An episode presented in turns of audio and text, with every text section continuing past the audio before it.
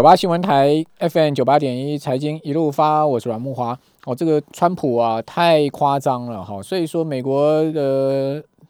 政治呃政客啊，已经受不了他了。哦，那个众议院的代理议长啊，哦，就说呃要采取一切手段让川普下台。哦，所以最快下周要提出弹劾。哦，问题是说来得及吗？哦，来得及弹劾川普吗？因为他任期只要十二天哦，这个弹劾的程序是非常复杂的哈。哦，那另外在我们看到川呃川普的推特账户被永久冻结了。哦，川普的账户啊，在推特上他不能用推特。事实上，呃，在在啊美国这个新闻网上面哈，另外有一个社交的 app 啊，叫做这个 Parl 哦，P A R L E R 还是 A R Parler。哦，据说这个是现在目前川普最夯的那个社交网网网站 App 啊，呃，也被下架，被苹果下架，被 Google 下架哈，这两大的系统都把它下架。同时呢，那个亚马逊更狠啊，就把它这个伺服器的系统给停掉。因为他想想看，App 下架了没关系，我已经 download 了，我还是可以在上面 talk 嘛。就是说，这个现在是美国那种那种极保守势力，就是。挺川普的那些人，他们现在用的最多的就是这个这个 app。对，哦，你下你不让我在推特上发言没关系，我在 Para 上面继续跟你们这个沟通嘛，哦，继续这个呃煽动或怎么样。就是说呢，现在连亚马逊连他的 server 都给他停掉，哦，这个这招也够狠。那也就是说，其实讲实在的，真的美国也是看不太下去了啦。哦，说实在，有点夸张到一个程度了了哈。好，那我们今天节目现场直播啊，这两段来的是呃《头家日报》孙庆总监，庆荣你好，呃木华哥，还有听众，还有各位在网络上的朋友，大家好。好，庆荣今天要来跟我们讲这个不断长高的这座山，对不对？护国神山已经长到天上去了。哦，这个真的是天上的妈妈，对不对？天上的妈妈，其实很多天母真的会蛮呃好奇，它到底会涨到多少？那我今天会花一点时间跟大家。讲解一下，其实它未来的一个目标跟方向是到底在哪里？那但是今天还是要稍微讲一下大盘啊，因为其实呃，我们一直都认为，其实到目前为止，台股啊，到现在为止看不到任何回档修正的风险，真的万无一失，连涨十一十天，真的已经启动了。大家即使到今天，过去我们大家有跟大家报告嘛，我在追踪大盘的涨跌虚实的时候，我会去统计。台股一千七百多家的公司中，均线呈现多头排列的加速。这个均线包含了月线、季线、半年线跟年线这四条均线，其实到今天为止都还在持续的上升哦。到今天已经来到七百四十家，它较上个礼拜的七百一十四家，前两个礼拜的六百八十四家，跟六月呃十二月初时候的六百三十八家。都还是持续的一直上升，所以我们在看这一波台股在上涨，真的是非常的扎实，甚至已经到了所谓的遍地开花的一个状态。那其实当像今天盘面很明显就是呃台积电有稍微休息了一下，但是洪家军就接棒演出。那虽然红海没有太大的激情演出，但是它的像红准啊、涨停，还有像以盛 K 呃以盛 KY 啊这些的，其实都是洪家。军旗下今天表现非常亮眼的，那甚至一些传产股的表现都很好，所以我们可以看到台股现在目前其实是遍地开花的一个内容，在这个遍地开花的内容内容中，其实这也显示出结构真的是非常的扎实。没有乖离过大吗？因为你之前讲说台股大盘乖离年限二十八就要注意，现在目前我刚统计了一下，差不多快了，应该不止啊，不止这个。现在目前乖离年限已经二十七趴了。现在目前呢，年线的位置在一万两千一百四十点嘛，好，那现在目前是收高就超过年线三千三百二十三点，所以乖离年线二十七 七趴，这个还是历史贵买罕见，贵买乖离年线是二十趴，哦，那美国道琼工业指数乖离年线十五点九六趴，将近十六趴，纳萨克指数乖离年线二十七点八趴。标准普尔五百指数乖离年限十八点六趴，最夸张的是费城半导体指数乖离年限四十趴，哎，嗯，这个乖离过大不会被拉回吗？呃，一般来讲，其实年限乖离，如呃，如果指数跟年限的乖离过大，它有两种方式嘛，一种就是休息，盘势在这边休息，等待年限慢慢跟上来，然后另外一个是往下向下修正嘛，这是技术分析过去的一个观点。就台股过去来讲，其实也都是会有这样子的一个。呃，循环跟这样子的一个惯性，就是只要指数离年限过大，通常都会有修正的压力。即使不修正，指数也会横盘整理。举例来说，像去年的七月三十一，那时候台股一一直接冲高到一三零三一，其实跟这一次也蛮像的。台股在去年的七，就是六月份、七月份能够一路的冲高到一三零三一，最大的帮推手其实就是台积电。台积电那个时候还亮灯涨停，那大家觉得哇，无法想象，不可思议，这么大的全指股竟然可以亮灯涨停。所以那时候台股指数因为台积电带头冲，让指数来到一三零三亿的时候，跟年限其实已经出现它超过十五 percent 的一个乖离。所以当时其实我们也有在木华哥节目中来讲说，台股过去的经验，只要跟年限乖离过大，它要么就向下修正，要么就横盘的整理。那台股在去年的七月份其实是选择了横盘整理，所以在一三零三就在一万二到一万三这个地方就开始横盘整理了。七月、八月、九月、十月、十一月，所以那个时候才有才有说什么清，就是呃万万二盈为首，就是大家来到万二的时候要尽量要让获利落袋为安，因为台股进入横盘的整理，然后甚至很难过万重，哎很难。过万三是因为万三上面有非常多一重加一重的这个万重山的一个压力，但是一旦整理完之后，台股就轻舟已过万重山嘛，就直接来到万事如意，甚至到目前我们认为已经来到万无一失的一个状态。所以我觉得这段时间台股的走势其实跟去年的七月份那一段是蛮像的，就是台积电整个拉上来，拉上来之后，其实它就会带动整个。呃，指数的上升，但是所以接下来我们认为啦，应该其实刚才木华哥所提醒的也是有道理的，就是台股需要时间稍微横盘，稍微休息一下。那这个休息可能需要一段时间去消化目前的一个比较凌乱的一个筹码。那这个会不会像上去年七月份那一段要需要当将近四个月的横横盘的整理？目前看起来。可能有这个机会，因为它还是需要时间。那我觉得还是回到台积电这一块，因为我今天会想要特别讲台积电，是因为我今天刚好看报纸的时候，有一家外资竟然把台积电的目标价已经上看到七百块了，已经来到七百零二块。那甚至很多的呃外资普遍认为的台积电的价格都在六百多块以上，所以。许多大家都会认为，如果台积电来到六百，来到七百，那台股这一波应该还有持续上攻的力道。但是我们从今天会跟大家稍微讲解一下，从各个角度来看啊，其实台积电这一波短线的涨幅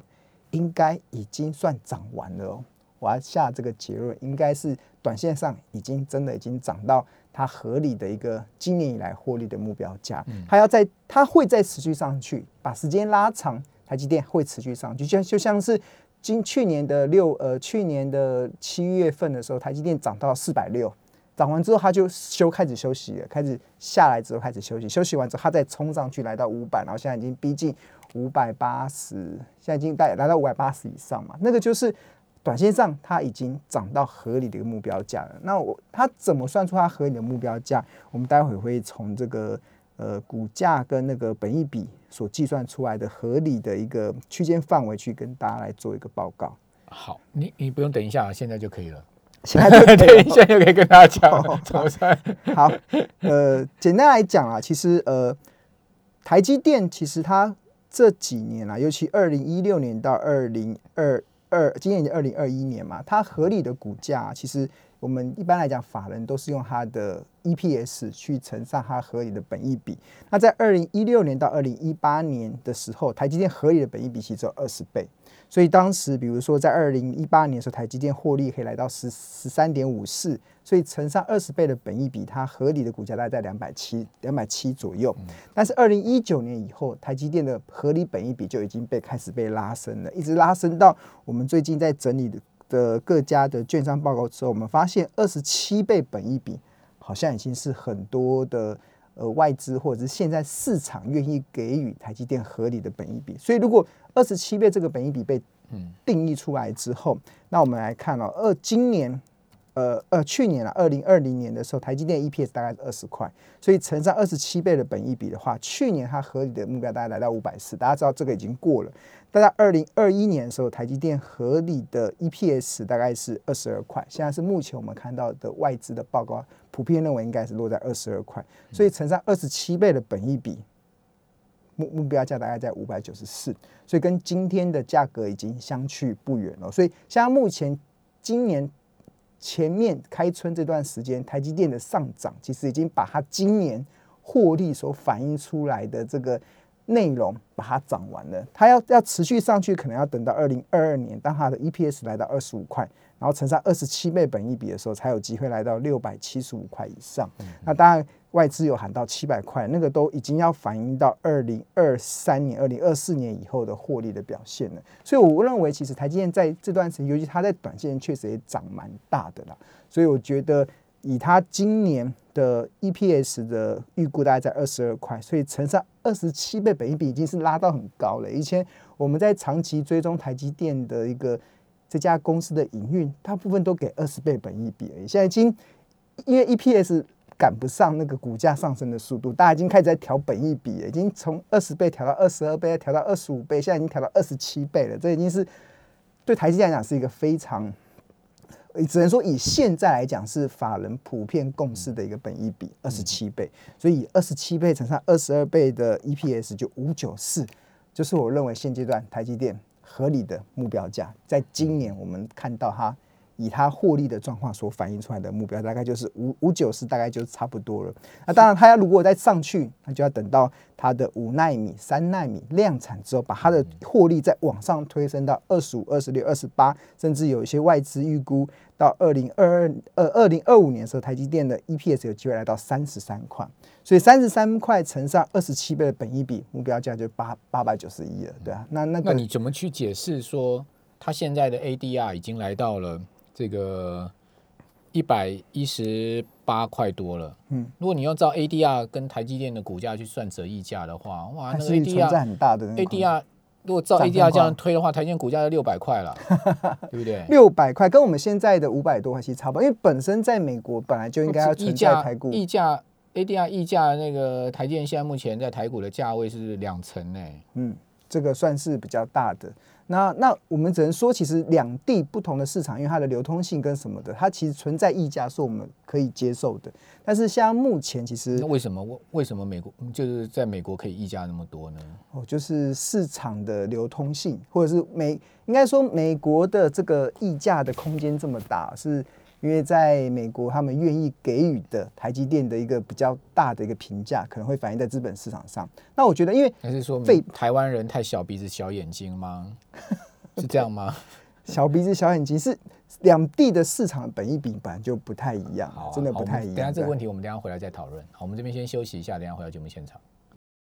九八新闻台 FM 九八点一财经一路发，我是阮木华。以台积电 ADR 的市值来算的话，现在目前是全球第九大市值的公司哦，而且逼近了第八大的腾讯哦。嗯，哦，这个股价 ADR 来到一百一十八块多嘛。我刚看一下台积电现在目前盘前又涨哦。嗯，哦，盘前现在已经来到了一百二十块了，又涨两块钱呢，又涨两块美金，又涨两趴左右。嗯，哦，在美股的盘前，虽然说现在目前美股盘前是下跌哦，但台积电是上涨的哦。嗯，哦，所以台积电，我个人是觉得台积电哦，庆荣刚刚是很合理的用一些。这个本益比啦哈，法人的预估值啊，来 EPS 来看，我觉得台积电是个神呢，它是用来膜拜的，所以它基本上它是没有不不需要去看本益比的，还是要看呐，还是那是这样吗？刚才讲说木华哥说台积电在美国挂牌的那个 ADR，其实跟台股之间上挂牌的台积电存在蛮大的一个溢价嘛，那这个可能解释两两个部分，第一个部分就是美国人爱台积电比台湾人爱台积电更疯狂。美国人更爱台积电。那第二个就是刚才有提到说，其实。美国的资本市场愿意给这种嗯龙头公司更高的本益比，是因为他们其他公司的本益比其实都更高，像苹果的本益比都来到三十，我记得应该是三十五六倍。像其他那种龙头型的一些标的，本益比都非常的高，所以他愿意去拉高它的本益比。那台股现在目前也慢慢在追了，也把台积电的本益比从过去的二十倍拉到现在已经来到二十七倍了，其实也慢慢逼近了美国的那个。评价的一个水准了。所以我觉得，真市市场不一样，那给予的本益比就会不太一样。如果照这样来讲的话，你干脆不要买台在台股买台积，你去美股买 ADR 就好了，因为它涨得更干脆啊。哦，但是它比较贵啊，也不是一般都是要低买高卖才，就是要买便宜的嘛，对啊。要买比较便宜的，但像美国比较贵嘛，美国现在这个，可是这个理论在过去一年来就不通了，因为你去买 ADR，跟你买台积电的这个在台湾股市买的话，基本上你的你就差了十几趴的报酬率啊，差十对啊，但是溢价，我好，我还是要特别强调溢价还是要考虑了，真的就是同样的商品，它不同的。在市场交易，它存在那个溢价，还是必须得去考。因为过去台积电的这个溢价在 ADR 大概就我记得应该都不到不到大概五，大概都五趴以内吧，大概十趴以内的一个距离。那现在已经扩大到这么大了，其实都反映市场其实是呃有过有一点在。这个存在两个市场，我觉得比较不合理的地方。那另外，我们再来讨论啦，就是台积电其实它为什么最近的股价会拉升这么快？其实一个很大的原因，其实就来自于他们呃，可能接下来要公布的资本支出会比大家想象中的还要多。那他知道这几年其实台积电的业业绩跟股价能够节节高升，就是来自于他们投资未来其实是一点都不手软。像去年的时候。二零二零年的时候，他们的资本支出已经来到一百七十亿美金，来折合台币大概四千九百三十亿新台币左右。那台积电的长期的股本规模大概是两千五百九十三亿来看的话，它占它股本的规模也来到一百九十 percent，哎，这已经非常高了。过去像二零一零年的时候，台积电的资本支出才一千八百六十八亿，占它股本的规模才七十二 percent。那短短这几年内，就从资本支出占股本的规模从七十二 percent 上升到。二零一九年的时候也来到一百七十七 percent，二零二零年的时候来到一百九十 percent。那今年如果按照目前市场所推论的这个属实的话，它应有机会来到两百二十亿美金。嗯，那它折合台币就是六千一百六十亿台币了，占股本规模就更飙升到两百三十八趴。那过去其实我们在看一家公司的时候，它资本支出占它的股本规模如果超过八十 percent 以上，其实就可以显出这家公司它的 CEO 想要带领这家公司大成长的企图。这是一般适用的公司哦，只要当年度的资本支出超过八十 percent 以上，就可以显示出这家公司的 CEO 很想要帮公司持续的成长。那台积电现在今年的资本支出已经来到了超过六千亿，占它它的股本规模已经来到两百三十八趴了，所以我觉得。这么大的一个呃资本支出的这个企图心，那当然也是反映它未来成长企图非常的明确，所以这个也让市场愿意去拉高它的本益比。那台积电为什么要砸这么多钱去做资本支出？它当然是希望它能在五纳米跟三纳米的这个量产的一个时时间表上，跟扩大它跟竞争对手的一个差距嘛。那我们知道，其实台积电这几年先进制程。二零一六年量产十六纳米，然后二零一八年量产七纳米，然后二零二零年量产五纳米。那现在目前去年第三季五纳米占它营收的比重大概是八 percent，那么预计今年要让五纳米占营收的比重拉升到二十 percent，所以它要不断的扩大五纳米的投资。所以他们现在看到，现在每个月的呃每个月的产能大概是六万片，他们希望下下半年能提高到十万片，所以他们必须得不断的去扩大。这个呃五纳米的设备投资，然后去拉大那个跟竞争对手的一个差距。那其实我们在看台积电的时候啊，其实除了去观察它的资本支出，那他去看它对于未来的先进制程投资的这个企图心之外，我们还要考虑的是它跟它竞争对手有没有机会弯道呃弯。拐弯然后上就是超车。那台积电的主要竞争对手除有两个，一个是三星，然后另外一个是 Intel 嘛。像目前看起来，就是 Intel 可能它对台积电的威胁会越来越小，是因为台积呃 Intel 其实它面临到 AMD 的这个竞争的压力，所以因为 AMD 超伟它一直都是采用台积电的先进制程，让 AMD 其实它在呃跟 Intel 在争夺市占率的时候，其实是。最近是不断的传出跑蛮好的一些成绩，所以也逼迫了 Intel，它可能它必须得放慢它自己自制生产晶片的一个速度，让把晶把多余的产能、多余的订单转给台积电，所以今天已经传出 Intel 应该是会。将它的订单转给三星或者是台积电。那我们刚才有提到说，是三星啊，第一波一定是台积电。呃，目前的看起来就是因为全球有能力去接，就只有两家嘛，三星跟台积电。你你是 Intel 的执行长，你一定会搬出一个三星去压台积电嘛？对，这个三三星当备胎对 Intel 谈判上是有利的。对，可是你你如果站在三星呃 Intel 真真正的想法上，他也没选择啊。现在可以去做到五纳米的这个良率各方面稳定的产量。那也就台只有台积电而已。对，所以其实看起来，因为刚好木华哥有提到说，其实三星虽然它在呃先进制程的这个呃速度，其实不会不会输给台积电哦。其实你看，像今年的时候，今年小米他们就推出了一呃小米呃小米他们推出了一款小米十一的手机，那他们搭载的其实就是由高通所设计的这个晶片。那当时其实就用三星的。五纳米的制程去生产这一块，那其实他们有去比较啦。其实